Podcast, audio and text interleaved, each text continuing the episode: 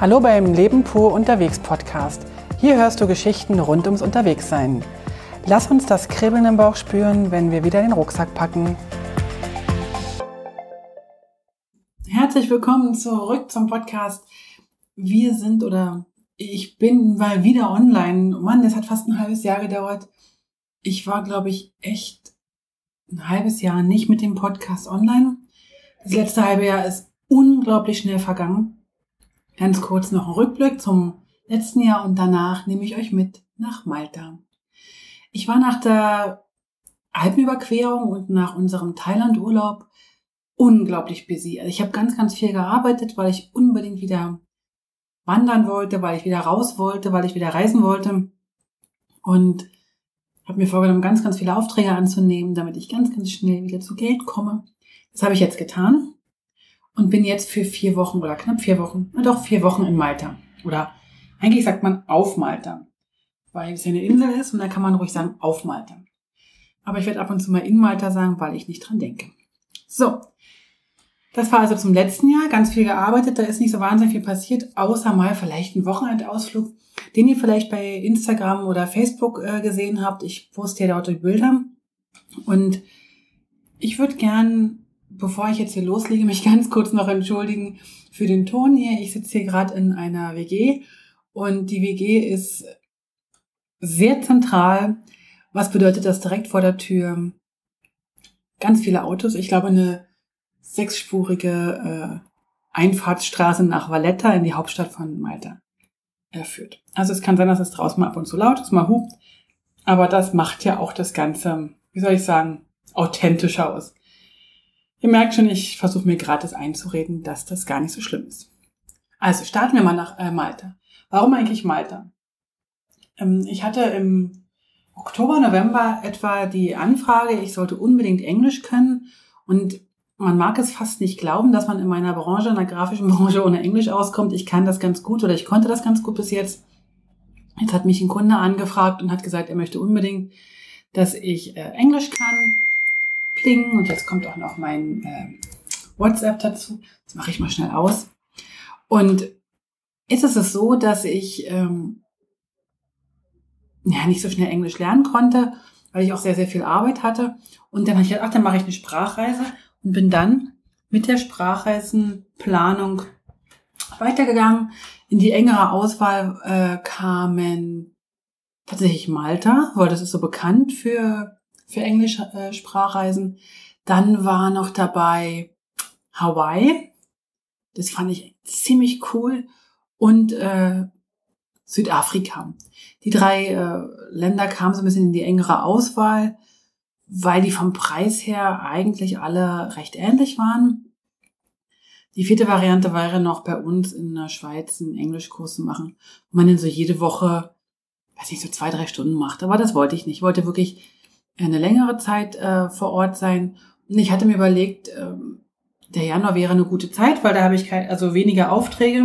Zumindest war der Plan so, hat sich jetzt auch wieder geändert. Aber ich habe zumindest keine Schulungen gehabt. Und ähm, irgendwann dachte ich, naja, dann gucke ich mal. Südafrika ist leider ein bisschen unglücklich gewesen, weil Südafrika ist tatsächlich über Weihnachten und Neujahr und Januar Hochsaison. Also sehr, sehr preisintensiv. Hawaii war eigentlich bis zum Schluss noch im Rennen. Bis zu dem Tag, wo dann äh, mein Mann und die Kinder und der Freund von meiner Tochter und der Kollege oder Kumpel von meinem Sohn sagten, ach, wir kommen dann auch alle mit. Und dann war halt zu sechst Hawaii nicht gerade so erschwinglich. Und vor allen Dingen ist, glaube ich, Hawaii für eine Woche über, über Silvester auch nicht so der Hit gewesen. Also sind wir nach Malta geflogen, alle Mann, am 27. Dezember, also ähm, zwischen Weihnachten und Neujahr und sind dann zu sechs in ein ziemlich cooles Airbnb, das werde ich dann verlinken in den Show Notes, ein ziemlich cooles Airbnb nach Slerma. Slerma ist die Nachbarstadt von Valletta. Valletta ist die Hauptstadt. Und von, wir hatten von unserem, von unserem Airbnb ist ein, eine riesengroße Wohnung gewesen mit drei großen Schlafzimmern und einem riesengroßen Wohnzimmer und noch einem Esszimmer und noch einer Wahnsinnsküche und einen Balkon. mit Blick aufs Meer und mit Blick aufs äh, auf Valletta tatsächlich. Also wir hatten einen wunderschönen Ausblick. Ich werde euch in die Show Notes ein paar Bilder packen, dann werdet ihr etwa sehen, was ich meine. Da hatten wir also dann wirklich ein paar wunderschöne Tage in, in dieser Wohnung. Das heißt, wir sind natürlich nur zum Schlafen in der Wohnung gewesen, haben ganz viel ausgeschlafen. Ähm, ich glaube, wir hatten alle so das Bedürfnis, uns erstmal zu erholen. Unser Töchterchen hatte gerade die letzten äh, Prüfungen oder, oder Klausuren von ihrer Uni hinter sich. Ich hatte echt die ganze Zeit rund um die Uhr Seminare gegeben, was mich ziemlich geschlaucht hat. Ich hätte dann allerdings auch blöderweise noch Ende November, glaube ich, mir den Knöchel an oder gebrochen. Da war irgendwie ein Stück abgebrochen und welche Bänder gerissen oder angerissen. Das heißt also, Wandern war nicht so der Hit. Ich bin also wirklich bis zum 3, 24. Dezember mit Krücken gelaufen bin auch immer noch mit so Schienen unterwegs. Genau. Also ich will aber jetzt nicht jammern, das ist jetzt okay, ich kann jetzt wieder laufen, alles ist schick. Und ich muss halt ein bisschen gucken, dass es nicht ganz so lange, ähm, dass ich nicht ganz so lange Wanderungen mache. Also genau, und dann sind wir schön ähm, durch Valletta gegangen, also haben wirklich diese Stadt erkundet, diese Insel erkundet. Und ganz kurz zur Info, die Insel ist nicht riesig, also Malta liegt ja direkt im Mittelmeer. Wir sind ein bisschen südlich von Sizilien. Das heißt, ähm, man kann nur mit der Fähre hier rüberfahren. Es sind 90 Minuten mit dem Schiff bis nach Sizilien. Also einfach mal zum Orientieren. Und die Insel selbst ist nicht so riesig. Die ist etwa, ich sag mal jetzt pauschal, also so geschätzt 25 Kilometer lang und etwa 10 Kilometer breit. Die ist also sehr, sehr klein. Von wegen Rumreisen braucht man hier also nicht. Wir haben uns hier tatsächlich ein, diese Wohnung genommen und sind dann von dort aus mit äh, Tagesausflügen durch die Gegend gekurft. Ja, wie gesagt, Wandern war ja nicht so toll. Ich wollte ja ein bisschen Abenteuer erleben. Aber dadurch, dass mein Fuß noch nicht ganz so fit ist, das heißt, ich sozusagen nur immer so, ja, maximal so zwischen sechs und zehn Kilometer laufen kann, ist das jetzt hier nicht so, so wahnsinnig toll. Außerdem hat Valletta selbst jetzt, äh Quatsch, äh, Malta nicht so eine, so eine tolle Natur. Man läuft hier nicht durch Wälder, Malta hat zum Beispiel nicht einen einzigen Wald. In den Städten gibt's Palmen und auf den, auf den Feldern, wenn es hier Felder gibt, äh, sind es eher so eine, so eine Kaktusfeigen, Hecken. Das ist alles sehr rau hier, das ist sehr mediterran. Äh, weniger grün als zum Beispiel wir das aus Italien kennen. Eher so ein bisschen trockener aus, wie aus in, in, in Südspanien. Hm die Sprache hier, die sprechen Maltesisch und Englisch und ich hatte eigentlich gedacht, dass die nur Englisch sprechen, weil ich dachte, ja, wenn man in so ein Land kommt, dann spricht man halt die ganze Zeit Englisch. Aber es gibt hier sehr, sehr viele Menschen, die Maltesisch sprechen. Und Maltesisch, habe ich mir sagen lassen, ist so eine Mischung aus Arabisch, aber etwa 80 Prozent und 20 Prozent Italienisch. Und alle sprechen hier auch noch Italienisch. Das heißt, ähm, wenn man in den Cafés sitzt, hört man eigentlich ganz, ganz selten wirklich Englisch. Man hört ganz oft Maltesisch oder Englisch, äh, Entschuldigung, Italienisch. Und das führt mich gleich zu meiner ersten klitzekleinen Enttäuschung. Ich habe gedacht, dass ich hier rund um die Uhr mit englischen, mit der englischen Sprache in Verbindung komme, damit ich halt so viel wie möglich ähm, lerne. Ist jetzt nicht so, aber ich habe mich jetzt einfach darauf fokussiert, dass ich ähm, ja es anders schön habe. Wir sind dann als Familie ähm, durch Valletta gestiefelt. Valletta ist echt eine super schöne Stadt. Ich finde Valletta zum Beispiel so schön ähm, wie Bern. Valletta hat auch so eine kleine U-Form, rundum, allerdings nicht umgeben von einem Fluss wie in Bern, die Aare, sondern eher ähm, natürlich hier ist Mittelmeer und den Hafen. Und ähm, das geht so ein bisschen hügelig und es hat ganz viele ich würde jetzt so Sandsteine sagen, aber sie nennen das hier Limestone. Ja, der ist wohl sehr, sehr mild, äh, sehr mild, sehr weich zum Bearbeiten. Ähm, sieht sehr schön aus in allen möglichen Farbschattierungen von Creme bis, bis Ocker. Es hat ganz, ganz viele alte Bauten, obwohl ein Großteil von Valletta zerstört wurde, auch im Krieg. Ist alles wieder aufgebaut worden. Es gibt ganz viele kleine Gassen mit kleinen Straßencafés. Also Valletta selbst ist echt ein ganz, ganz romantischer Ort. Ähm, man kann rundherum so eine Hafenrundfahrt machen, was wir auch gemacht haben, wo dann eben ganz viel gezeigt wird und erzählt wird. Ähm, die Vallettaner, die Valletterer, Die Maltesen, sagen wir mal, die Maltesen sind hier, glaube ich, recht stolz auf ihre Vergangenheit, auf ihre ritterliche Vergangenheit. Sie wurden ganz, ganz lange von den Rittern ähm, regiert. Wir hatten dann auch mal so eine, so eine Führung. Da muss ich jetzt, da, ich, ich finde die Ritterlichkeit nicht so den Brüller. Da bin ich jetzt nicht so der Fan von und stelle fest, dass das ganz schön alles, äh, wie soll ich sagen, mit Gewalt abgegangen ist. Gewalt und eben auch so, so, ja, Dominanz der Kirche. Und, äh, aber ich glaube, da könnte ich jetzt in jedes Mittelmeerland äh, gehen, wo es die Schiffsfahrer hatte, wo es die, die Piraten hatte. Da wurde halt, dadurch, dass es sehr, sehr zentral in der Mitte vom Mittelmeer liegt, irgendwie äh, relativ oft angefahren, relativ oft belagert. Ähm, was mir hier aufgefallen ist bei den, bei den ganzen Führungen, die wir gemacht haben, bei den ganzen Sachen, die ich gelesen habe, dass hier die Frauen eigentlich fast keine Rolle spielen. Überall, überall nur Männer und die Ritter und die, der, der, was, wie heißen die jetzt hier? Ähm, der Großmeister. Ich glaube, der Großmeister ist immer jeweils der, der Chef vom Ritterorden. Ich hätte jetzt das wie Bürgermeister übersetzt. Naja, also das ist Valletta. Also wer mal hierher kommt, echt ein, zwei Tage durch Valletta laufen, Kaffee trinken, anschauen, die Kultur äh, sich anschauen. Valletta ist bekannt für sein Theater, wo ich jetzt noch nicht war. Valletta ist aber auch bekannt für seine große Kirche oder mehrere Kirchen, ähm, die unfassbar prunkvoll von innen sind und von außen eher ähm, ja fast unscheinbar aussehen. Ähm, Malta selbst oder, oder Malta selbst hat 90 Prozent Katholiken. Und das spürt man eigentlich auch überall. Also es gibt ganz, ganz viele Kirchen. Überall werden, also jetzt, wir sind jetzt um die Weihnachtszeit her oder, oder nach der Weihnachtszeit. Überall sind so Krippen aufgebaut und, und, also ist, man merkt schon noch eine sehr, sehr große Religiosität. Genau. Hm, was wunderschön war von unserem, von unserer Wohnung aus, wir konnten immer sehen, wie Wetter abends in der Sonne sozusagen unterging. Und das war ein Licht- und Farbenspiel. Es war fantastisch. Genau. Ach so, noch ganz kurz zur Anreise fällt mir gerade ein. Valletta hat nur einen einzigen Flughafen. Man kann also hier über mit Air Malta fliegen oder Ryanair. Ich weiß nicht, ob die anderen Gesellschaften auch fliegen. Und die Hauptsaison ist tatsächlich erst ab März und dann so bis in den Herbst hinein. Wir sind ja jetzt im Dezember hier und haben festgestellt, dass das Wetter jetzt nicht so toll ist. Also man kann hier gut äh, das vergleichen mit so einem windigen September-Oktober-Tag. Also es gibt Tage, wo es sehr warm ist. Das heißt, wo man äh, im T-Shirt oder Sweatshirt laufen kann. Aber es gibt auch Tage, wo man echt noch eine, eine Windjacke anziehen muss.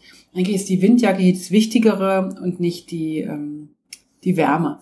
Ich habe immer eine Mütze dabei gehabt und habe immer auch irgendwie äh, einen Schal noch dabei oder ein Tuch, weil ich so eine Frostbeule bin.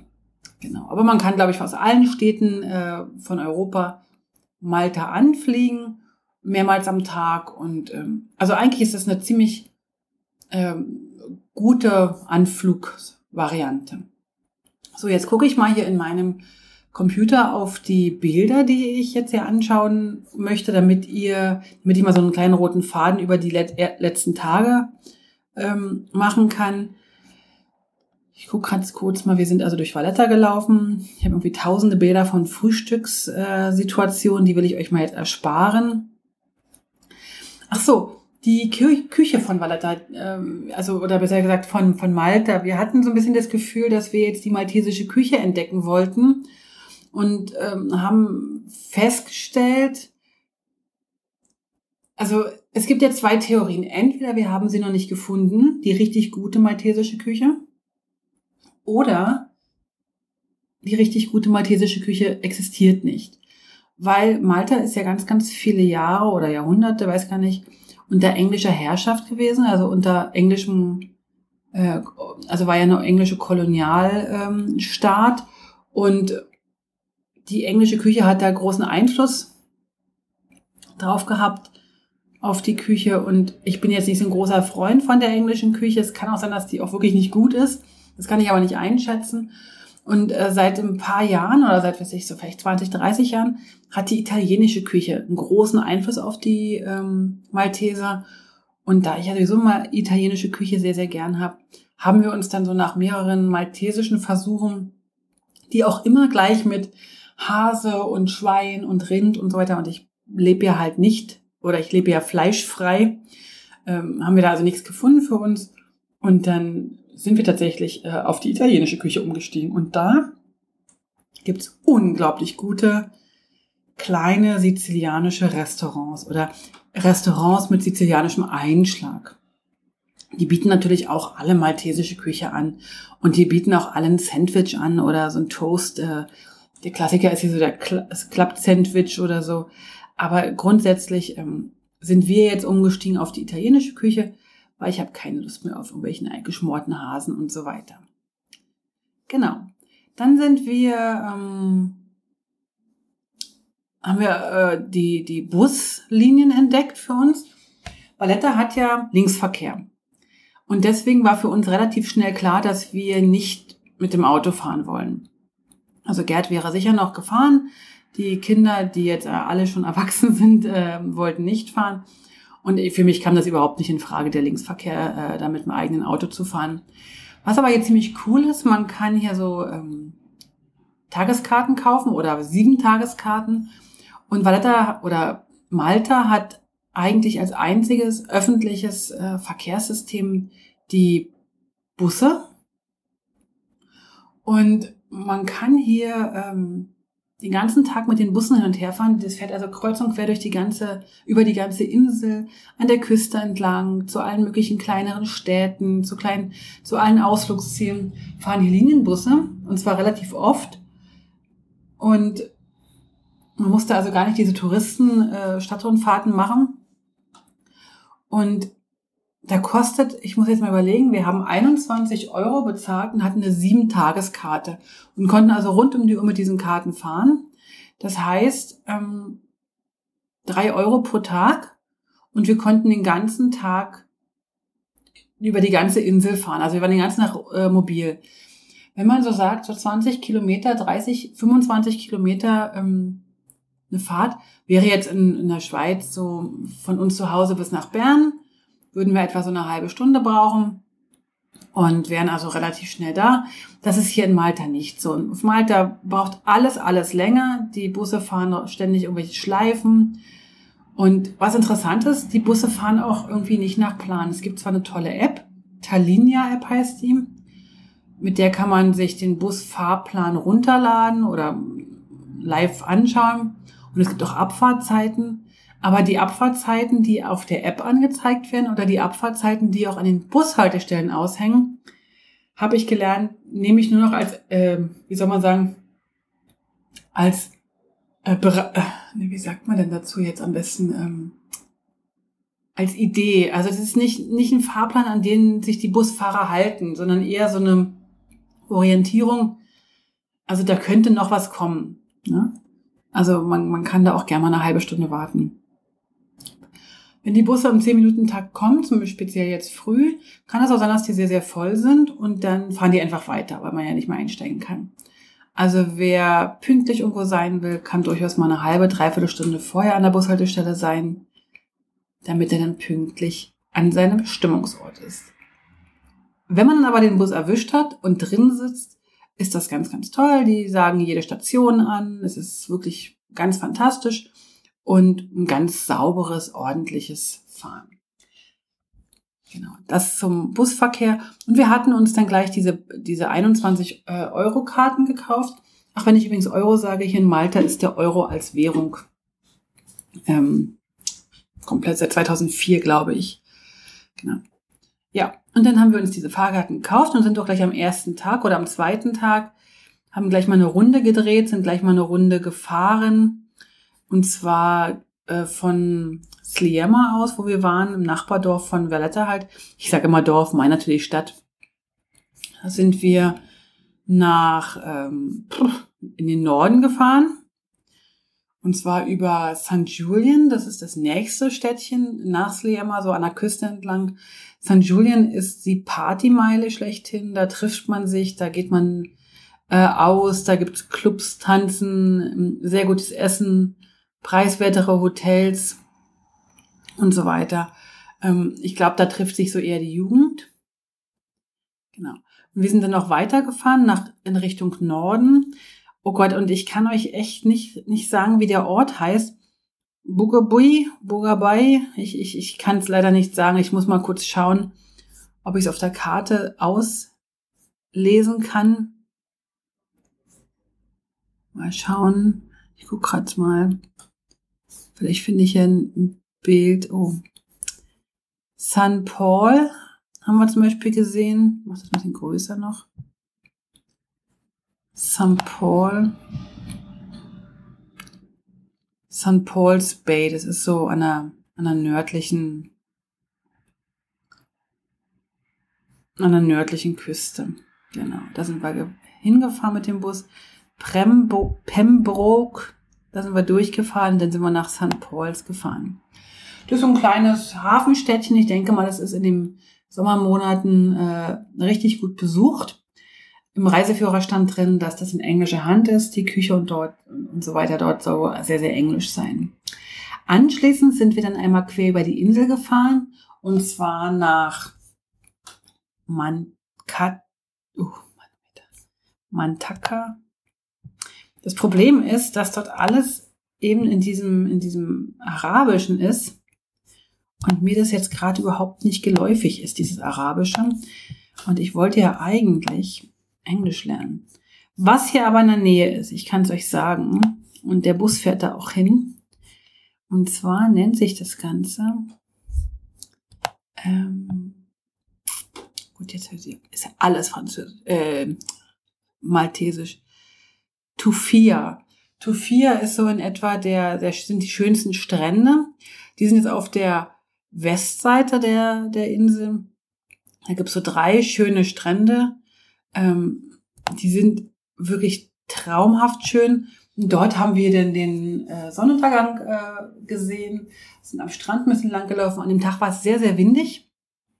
Wir haben trotzdem ganz tolle Fotos gemacht. Es war unfassbar wellig. Es war echt richtig, richtig schön.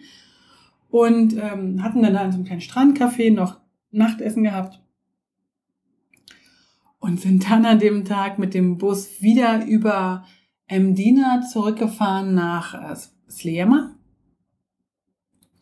Aber auf dem Rückweg haben wir eigentlich alle im Bus geschlafen, weil wir echt total knülle waren. Die Strecke selbst ist nicht so lang von, äh, von diesem Strand von ähm, Tufia oder Gain Tufia, Gain Tufia bis nach Slema vielleicht so 25, 30 Kilometer einmal quer über die Insel. Aber das heißt ja nichts. Es war trotzdem äh, fast zwei Stunden lang und wir haben richtig schön im Zug geschlafen. Äh, Quatsch, im Zug, im, im Bus geschlafen und sind dann in unser Zimmerchen gegangen, haben uns abends was gekocht. Wir hatten echt eine schöne Küche dabei und haben dann ähm, ein schönes Abendessen gegessen und dann war eigentlich der Tag auch erledigt, den ganzen Tag in der frischen Luft und im Wind und so weiter und so fort. Aber was noch spannend war, dass wir unseren Sohn und seinen äh, Freund, die sind beide immer ähm, nach St. Julian gefahren zum, zum Party machen.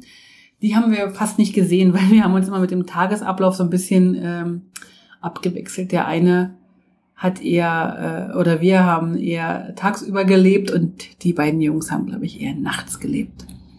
Aber was halt total schön war, ist, dass wir alle irgendwie unsere Freude und unseren Spaß hatten.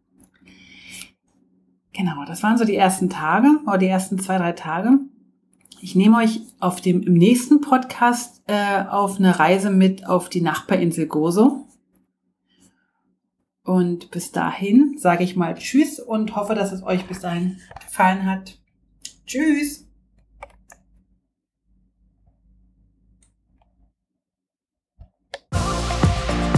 Alle Infos zum Leben pur unterwegs Podcast findest du unter www.leben-pur.ch. Du kannst auch alle aktuellen Bilder auf Instagram unter leben.pur anschauen. Wenn du über aktuelle Episoden informiert werden willst, abonniere doch einfach den Podcast bei iTunes und unsere Newsletter auf www.leben-pur.ch.